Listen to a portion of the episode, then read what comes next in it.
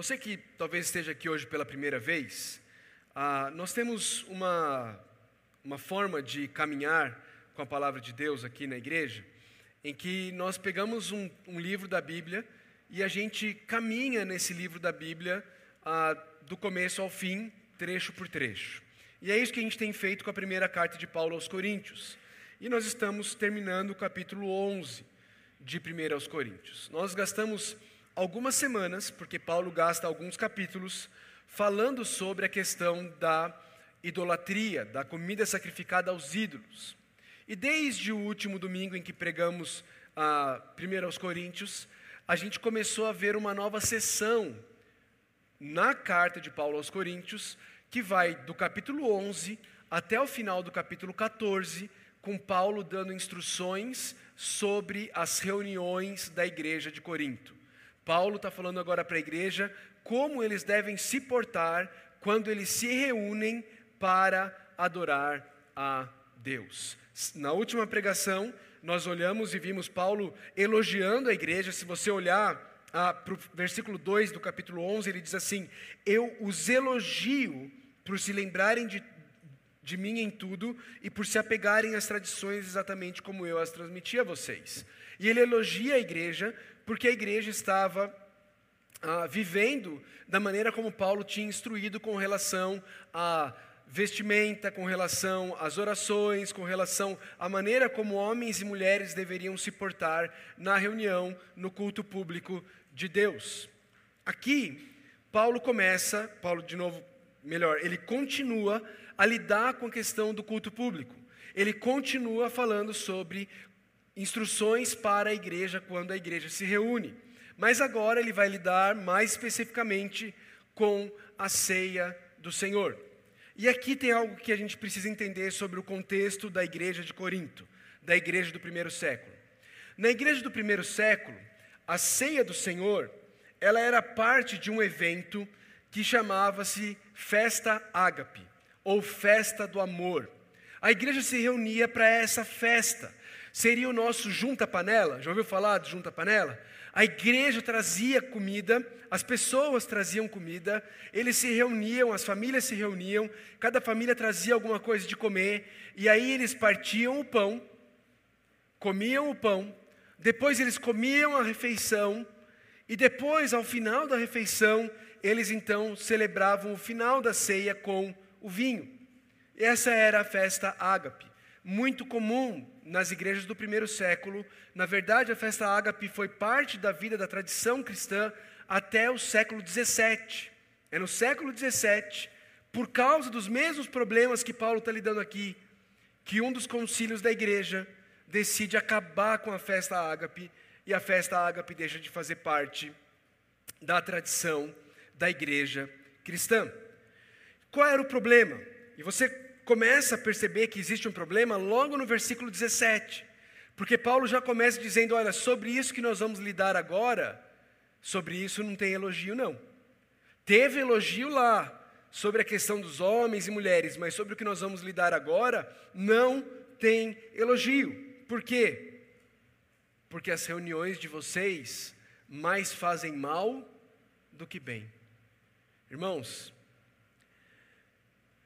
eu não sei você, mas eu já tive em alguns cultos bem esquisitos, bem estranhos. E eu nunca cheguei a pensar assim, nossa, acho que isso daqui faz mais mal do que bem. Talvez eu já, já tenha tido uma situação assim.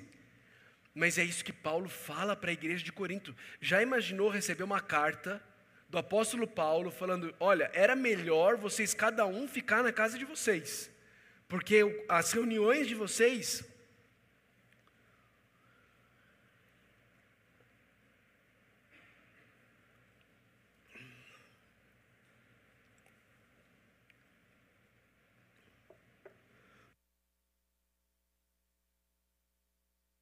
Desculpa, irmãos, estou ainda me recuperando. Porque as reuniões de vocês fazem mais mal do que bem. Imagina a igreja lendo isso. igreja, imagina a igreja tendo que lidar com essa situação. Paulo continua e ele vai dizer por que isso.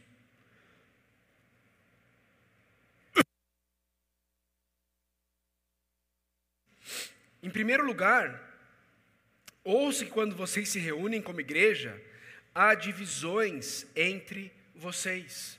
Para você que está acompanhando a, a exposição da carta de Paulo, você sabe que essas divisões, elas são múltiplas dentro da igreja de Corinto. Você viu lá no começo Paulo falando assim: olha, alguns de vocês dizem, eu sou de Apolo. Outros dizem, eu sou de Paulo. Outros dizem, eu sou de Pedro. E ainda outros que se julgam mais espirituais dizem, não, vocês todos estão errados, eu sou de Cristo. Não é? Você viu que existia divisão na igreja no que diz respeito à imoralidade. Existiam pessoas na igreja de Corinto que diziam o seguinte: o nosso corpo não tem absolutamente nada a ver com a nossa espiritualidade. Portanto, nós podemos nos entregar à imoralidade sexual, porque isso não vai afetar em nada o nosso relacionamento com Deus. E a igreja estava dividida no que diz respeito a isso. A igreja estava dividida no que diz respeito à comida aos ídolos, a comida oferecida aos ídolos. Alguns dentro da igreja achavam que não tem problema, qual o problema da gente ir participar da quermesse? Qual o problema da gente ir comer as balas de São Cosme e Damião? Qual é o problema da gente ir no templo pagão de Artemis e comer uma refeição ali com, com, aqueles, com aqueles pagãos? A igreja era dividida entre judeus e gregos. A igreja era dividida entre pobres e ricos, nós vamos ver no texto de hoje. Ah, daqui a algumas semanas, nos próximos capítulos, nós vamos ver que a igreja era dividida em relação aos dons espirituais. Aqueles que falavam em línguas achavam que eram mais espirituais do que aqueles que não falavam em línguas. Era uma igreja dividida. E Paulo diz: Olha, eu ouvi dizer que há divisões entre vocês e até certo ponto eu acredito. Paulo é um pouco irônico e sarcástico aqui. E ele diz: E essas divisões, elas servem para revelar para revelar quem são aqueles que de fato são aprovados entre vocês. Quem são aqueles que de fato estão vivendo de acordo com o Evangelho. Mas aí ele começa a tratar sobre a questão específica, de onde essa divisão era revelada. Ele diz assim: quando vocês se reúnem, vocês não têm se reunido para comer a ceia do Senhor. Por causa daquela festa ágape, por causa daquele junta panela, a ceia passou a ter um papel secundário na reunião. As pessoas estavam indo para a reunião para comer e para beber, ao invés de irem para a reunião para celebrar a ceia do Senhor e de forma secundária ter ali uma refeição com os irmãos. Os papéis se inverteram. Ele diz: não é para comer a ceia do Senhor que vocês se reúnem, por quê? porque cada um come sua própria ceia, sem esperar pelos outros. Irmãos, os historiadores, os estudiosos dizem que o que provavelmente acontecia ali é que quando eles se reuniam para essa festa ágape, os mais ricos, aqueles que tinham um, uma agenda mais flexível, eles conseguiam chegar antes. E chegando antes, eles com as suas refeições bem preparadas, eles montavam a mesa, enchiam o salão e começavam a comer. E os mais pobres, que tinham trabalhos que faziam com que eles não conseguissem chegar tão cedo, chegavam depois. E quando eles chegavam, eles ficavam no pátio, do lado de fora, e comiam aquilo que sobrava da refeição que os ricos tinham comido lá dentro. Obrigado, mano que os ricos tinham comido lá dentro. E por isso, alguns ficavam com fome, enquanto outros se embriagavam. Se embriagavam. Uma coisa que a gente tem certeza em relação à ceia na igreja de Corinto é que eles usavam eles usavam vinho, porque senão não tinha como ficar embriagado, não é? Eles usavam vinho. Isso não quer dizer que nós temos que usar vinho, mas isso significa que a igreja em Corinto usava vinho. Senão não tinha como ninguém ficar embriagado. Ninguém fica embriagado com suco de uva, né?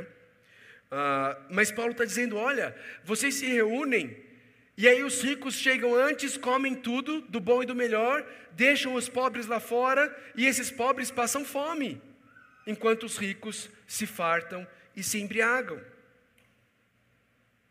Paulo começa a puxar a orelha da igreja. Eu, será que vocês não têm comida em casa, não? E, e é interessante, ele está falando isso para os ricos, porque eram os ricos que iam para a igreja para comer. Às vezes a gente pensa, não, o, fome, o, o pobre estava passando fome em casa e a igreja. Não, era o rico que fazia isso. Você não tem comida em casa, não? Você não tem casa onde comer e beber? E ele diz: vocês estão desprezando a igreja de Deus, e vocês estão humilhando aqueles que não têm nada. Percebe como o problema era entre os que têm e os que não têm? Os que têm humilhavam os que não têm.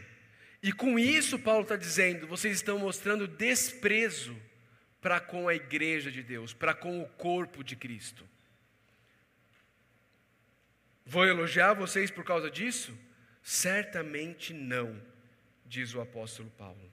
E aí ele começa a instrução Talvez a parte mais conhecida da carta de Paulo aos Coríntios, com exceção de 1 Coríntios 13, né, o texto do amor, talvez é esse trecho que seja o mais conhecido. E ele diz: Olha, o que eu ensino a, vo o que eu ensino a vocês, eu recebi do Senhor. O ensino da ceia, a doutrina da ceia, não é invenção da igreja. A igreja não criou a ceia do Senhor. A, a ceia do Senhor foi instituída, a ceia do Senhor foi ordenada pelo próprio Senhor. O próprio Senhor Jesus instrui institui e ordena a ceia do Senhor.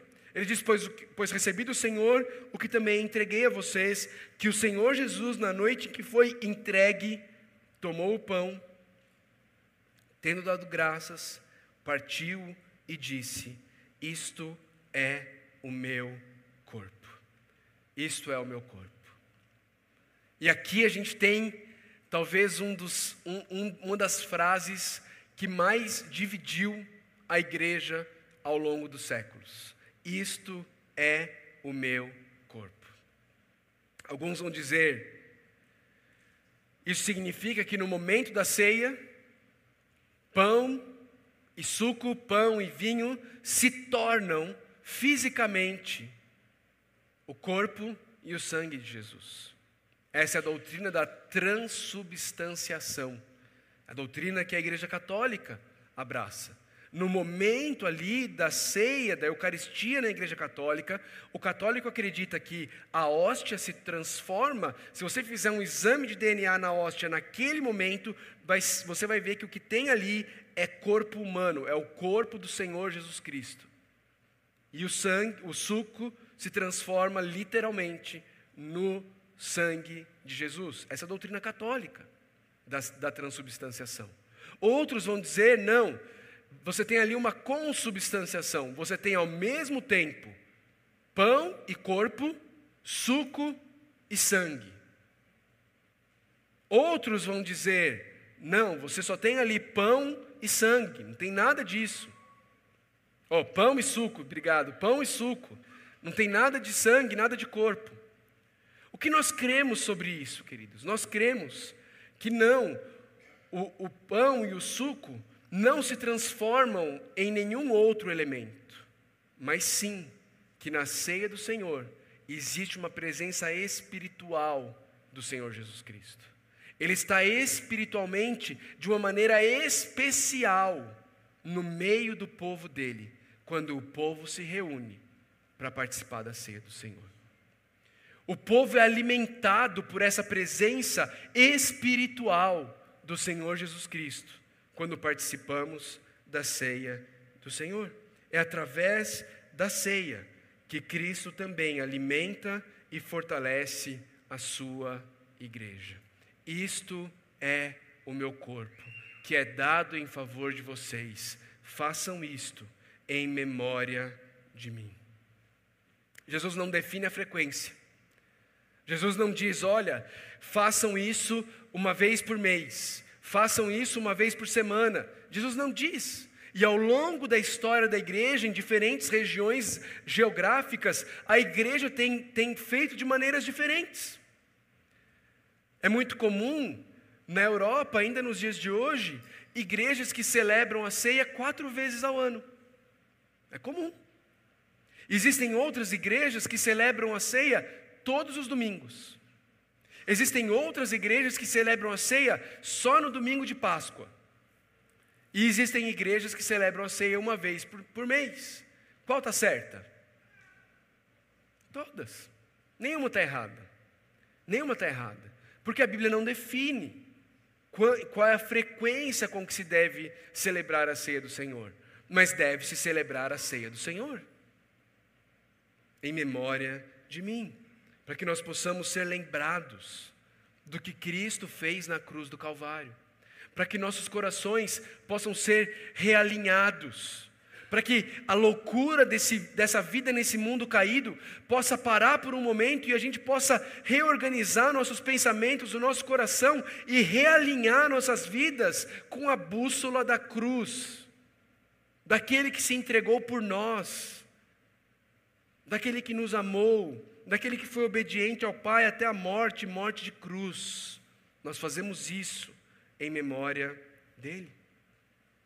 Da mesma forma, depois da ceia, ele tomou o cálice e disse: Este cálice é a nova aliança no meu sangue. Façam isso sempre que o beberem, em memória de mim.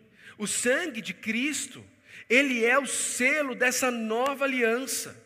Irmãos, eu e você não somos parte da aliança mosaica, ok? Nós não somos parte da aliança mosaica. Sabe aquilo de onde a planta do teu pé pisar? Então não é nosso, tá? Não é nosso. Graças a Deus não é nosso. Não é nosso. Porque nós somos parte de uma nova aliança. Uma aliança que o autor de Hebreus vai mostrar que ela é superior às alianças passadas. Essa aliança não é selada, não é celebrada com sangue de animais essa aliança ela foi celebrada, ela foi selada com o sangue do Filho unigênito de Deus. O justo derramou o sangue inocente e perfeito dele, para que pecadores miseráveis como eu e você pudéssemos ter uma aliança com o Criador dos céus e da terra. Pudéssemos ser adotados na família de Deus, pudéssemos ser chamados filhos de Deus por causa do sangue de Jesus por causa dessa nova aliança, uma aliança incondicional, uma aliança que não depende das nossas obras, uma aliança que não depende do nosso desempenho, mas depende do desempenho perfeito de Jesus, tanto na vida quanto na morte. Então Paulo continua e ele diz assim: Porque sempre que comerem deste pão e beberem deste, deste cálice, vocês anunciam a morte do Senhor até que ele venha. Irmãos, toda vez que nós nos reunimos e celebramos a ceia do Senhor, nós estamos anunciando três coisas. Nós estamos anunciando a morte do Senhor. Nós estamos anunciando que Jesus Cristo morreu na cruz do Calvário, que o corpo dele foi partido em nosso lugar, que o sangue dele foi vertido em nosso lugar, que aquela cruz era nossa, mas ele morreu em nosso lugar. Essa é a primeira coisa que nós estamos anunciando. Mas nós estamos anunciando também que ele ressuscitou, porque se ele vai voltar, é porque ele não está morto, ele venceu a morte.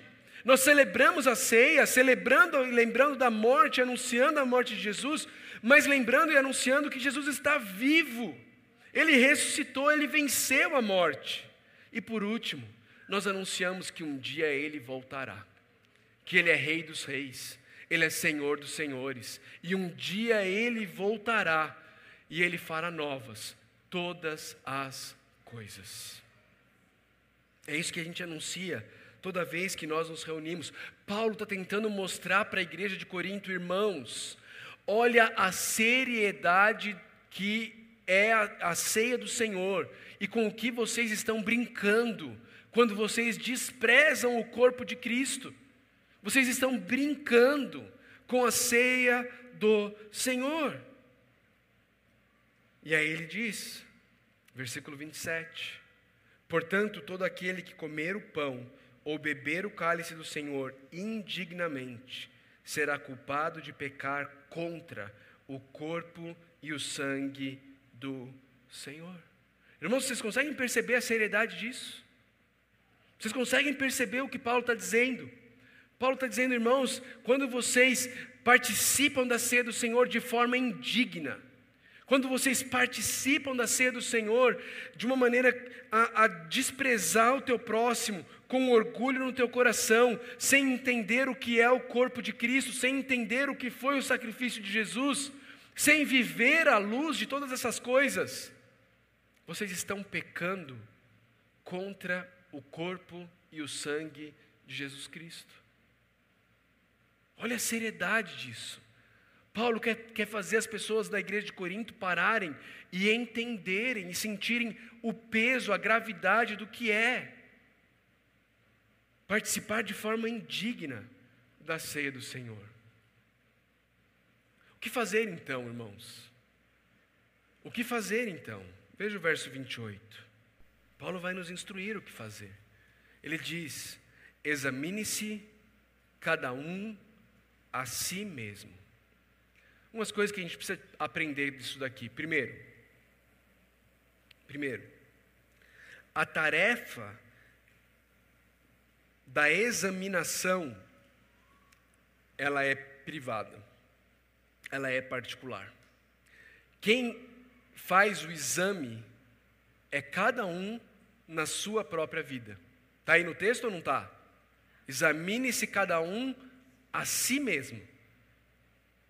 Si mesmo. O marido não examina a esposa, a esposa não examina o marido, o, o pastor não examina as ovelhas, a ovelha não examina o pastor, cada um examine-se a si mesmo. Irmãos, importante falar isso, porque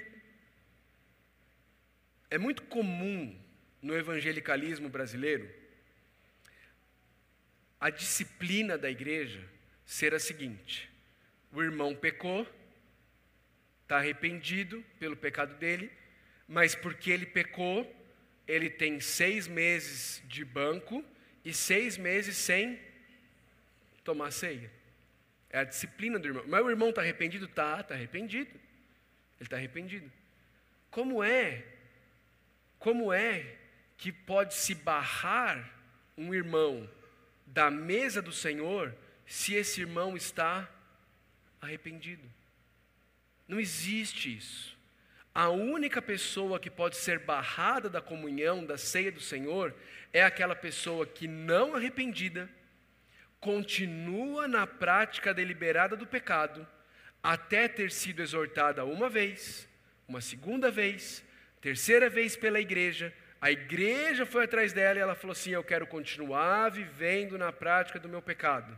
E aí Jesus Cristo disse que é para tratar como gentil e publicano. E então essa pessoa ela é excomungada. O que, que é isso? Ela é tirada da comunhão. Por quê? Porque ela continua a viver na prática do pecado. Ela foi exortada, ela foi chamada ao arrependimento, mas ela continua, ela persiste, ela quer continuar vivendo no pecado. Essa pessoa é papel da igreja tirá-la da comunhão. Mas se existe arrependimento, não pode haver impedimento para participar da ceia do Senhor. Tanto que Paulo diz: examine-se cada um a si mesmo e então coma do pão e beba do cálice. Coma do pão e beba do cálice. Não é examine-se, olha, é melhor dessa vez você não participar. Não, examine-se, corrija no seu coração o que você precisar corrigir, resolva diante de Deus o que converse com Deus o que você precisa fazer e que você vai fazer, e então coma e beba do cálice. Coma do pão e beba do cálice. Mas examine-se em relação a quê? Veja o versículo 29. Pois quem come e bebe sem discernir o corpo do Senhor, come e bebe para a sua própria condenação. O que seria discernir o corpo do Senhor? Existem duas coisas, dois significados para isso. O que, que é discernir o corpo do Senhor? Primeiro, Discernir o corpo do Senhor é discernir a refeição que está, que está sendo servida ali. É entender o que significa a ceia do Senhor. É entender a seriedade daquele momento, a solenidade daquele momento, a importância daquele momento. A primeira coisa é isso: é você ir participar da ceia ciente da seriedade daquilo, ciente de quão importante é a ceia do Senhor.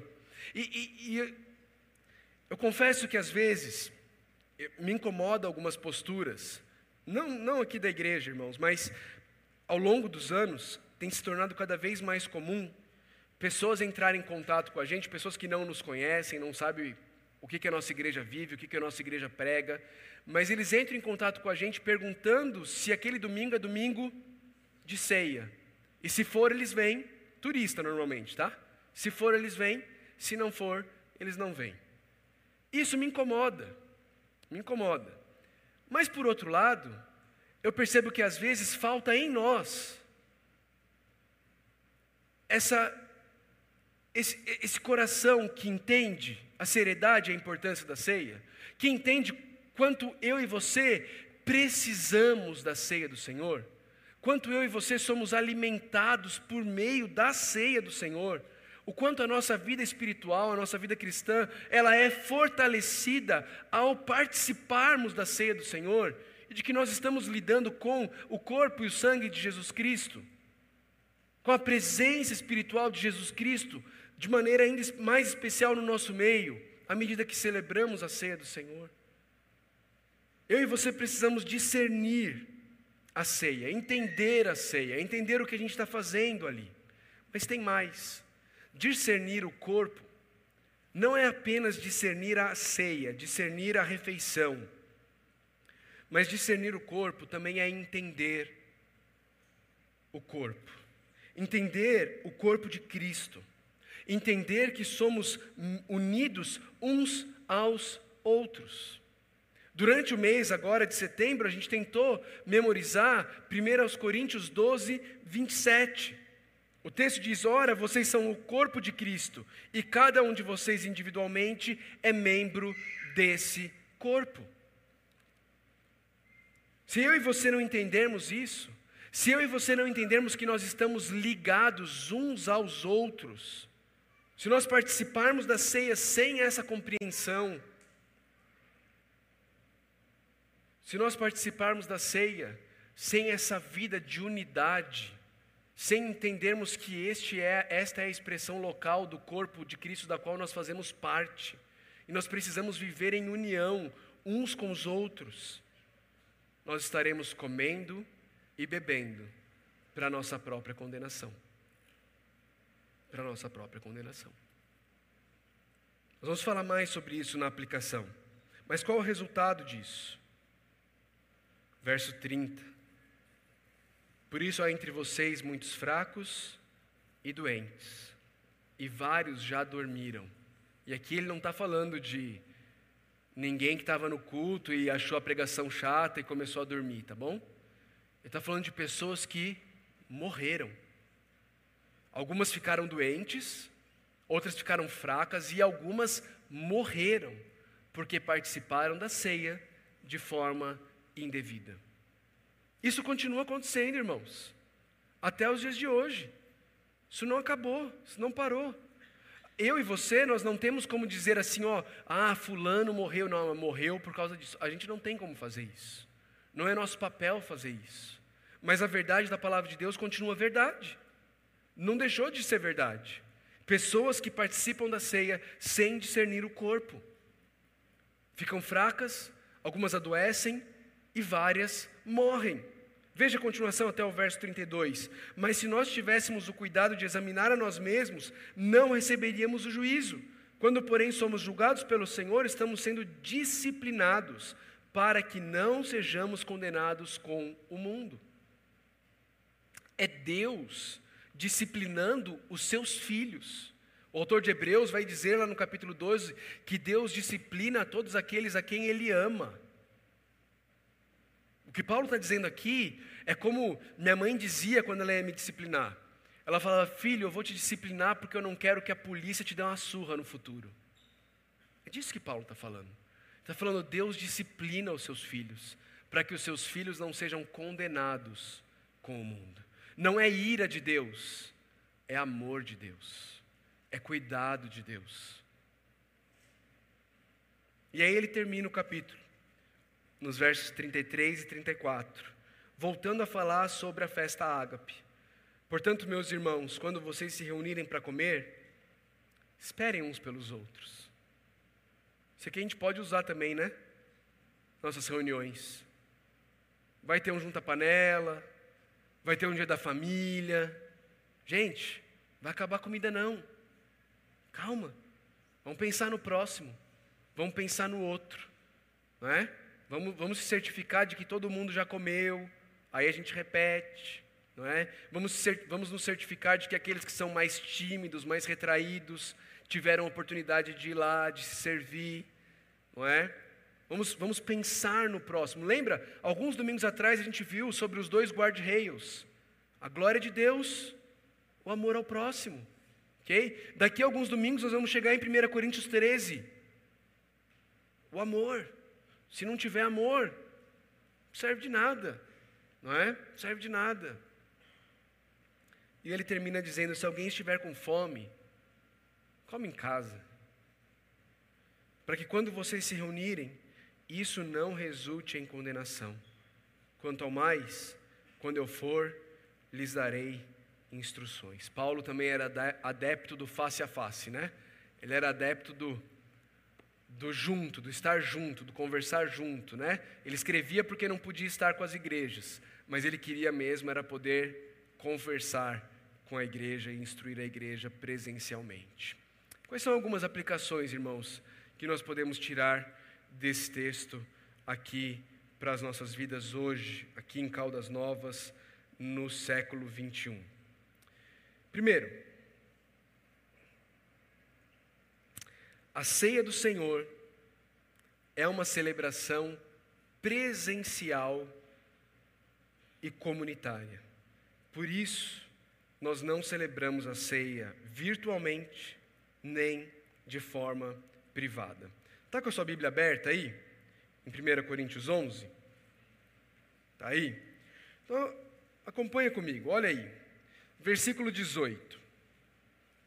Em primeiro lugar, ouço que quando vocês. Quando vocês se reúnem. Versículo 20. Quando vocês se reúnem. Versículo 33: Portanto, meus irmãos, quando vocês se reunirem. Versículo 34: Se alguém estiver com fome, come em casa, para que quando vocês se reunirem. O contexto todo do versículo é a ceia do Senhor. E ele está partindo do pressuposto que a ceia acontece quando vocês se reúnem. E quando a gente não pode se reunir? A gente não celebra a ceia. A gente não celebra a ceia porque a ceia deve ser celebrada no contexto da reunião da igreja de Cristo. A ceia, ela é a celebração de, também de que nós somos o corpo de Cristo. E o corpo de Cristo reunido celebra a ceia do Senhor. A ceia não é celebrada de forma virtual, privada, ela não é celebrada individualmente, ela é celebrada na comunidade de maneira presencial. Lembra no capítulo 10? Ele, ele, no versículo 16, ele diz assim: no capítulo 10, versículo 16, Paulo diz assim: Não é verdade que o cálice da bênção que abençoamos é uma participação, ou seja, é uma comunhão no sangue de Cristo, e que o pão que partimos é uma comunhão no corpo de Cristo? O cálice e o pão são essa comunhão no corpo de Cristo. Isso não tem como ser vivido de forma individual, de forma privada, de forma cada um na sua casa, celebrando a sua própria ceia. A ceia do Senhor é uma celebração presencial e comunitária, por isso nós não celebramos a ceia virtualmente nem de forma privada. Segundo, agir de forma a gerar desunião no corpo de Cristo é pecar contra o corpo e o sangue de Cristo. Irmãos, olha como é sério isso que o apóstolo Paulo nos traz. Quando eu e você agimos de forma a gerar desunião no corpo de Cristo, nós estamos pecando contra o corpo e o sangue do nosso Salvador. Porque o nosso Salvador partiu o corpo dele e derramou o sangue dele para que nós fôssemos um, para que nós fôssemos membros uns dos outros, membros do corpo de Cristo. E quando eu e você agimos de maneira a gerar desunião, nós estamos pecando contra o corpo e o sangue de Jesus. Não é à toa que Paulo escreve a Tito sobre os que causam desunião na igreja de forma tão dura. Veja, Tito capítulo 3, 3 versos 10 e 11. Paulo fala assim, ó: "Quanto àquele e, e pelo visto tinha um aquele, né? A gente não sabe quem era o aquele, mas esse aquele existia. Quanto àquele que provoca divisões, advirta-o uma primeira e uma segunda vez. Depois disso, rejeite-o. Você sabe que tal pessoa se perverteu e está em pecado por si mesma está condenada. Olha, olha a seriedade com que Paulo trata isso daqui. Olha a seriedade com que Paulo trata desunião, divisão na igreja do Senhor Jesus Cristo.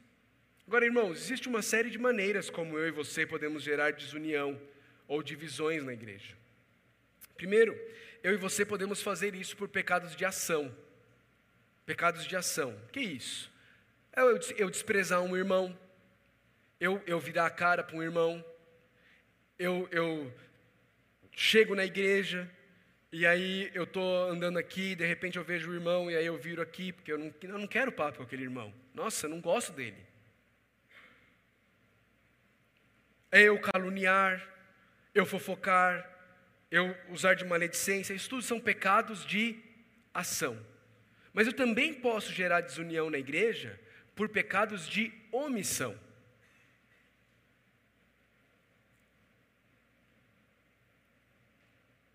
E eu faço isso, por exemplo, quando eu desvalorizo o corpo de Cristo. Quando eu desvalorizo a comunhão com o corpo de Cristo.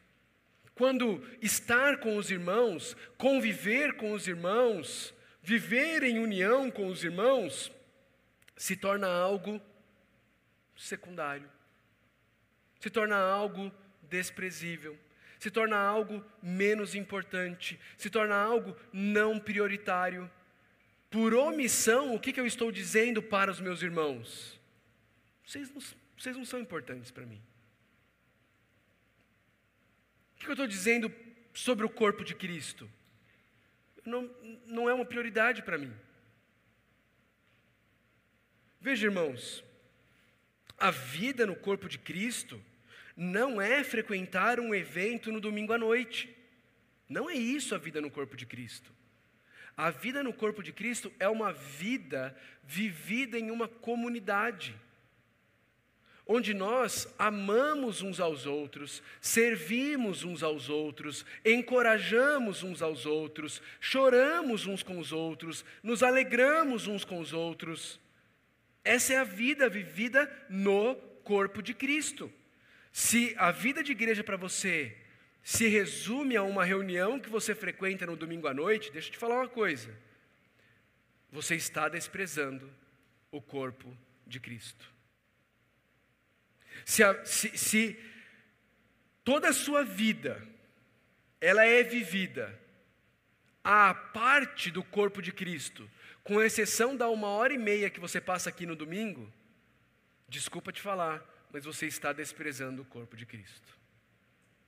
Se o seu círculo de amizades é todinho formado por pessoas que não são o corpo de Cristo, você precisa repensar. Existe uma séria possibilidade de você estar desprezando o corpo de Cristo.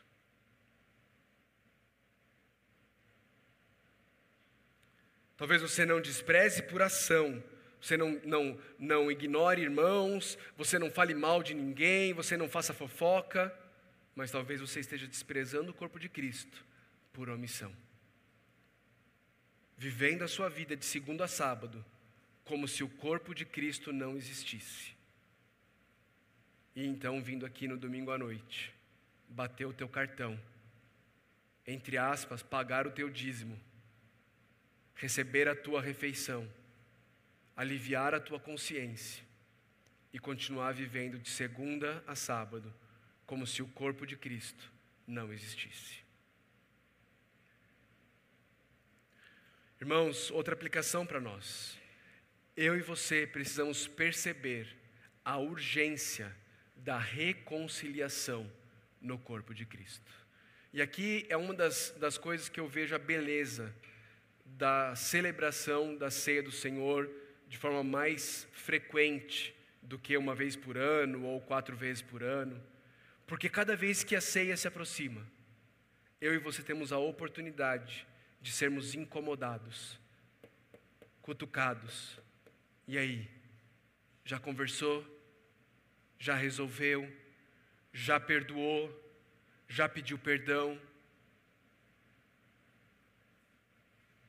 Não dá, irmãos, para vivermos no corpo de Cristo e empurrarmos com a barriga relacionamentos quebrados.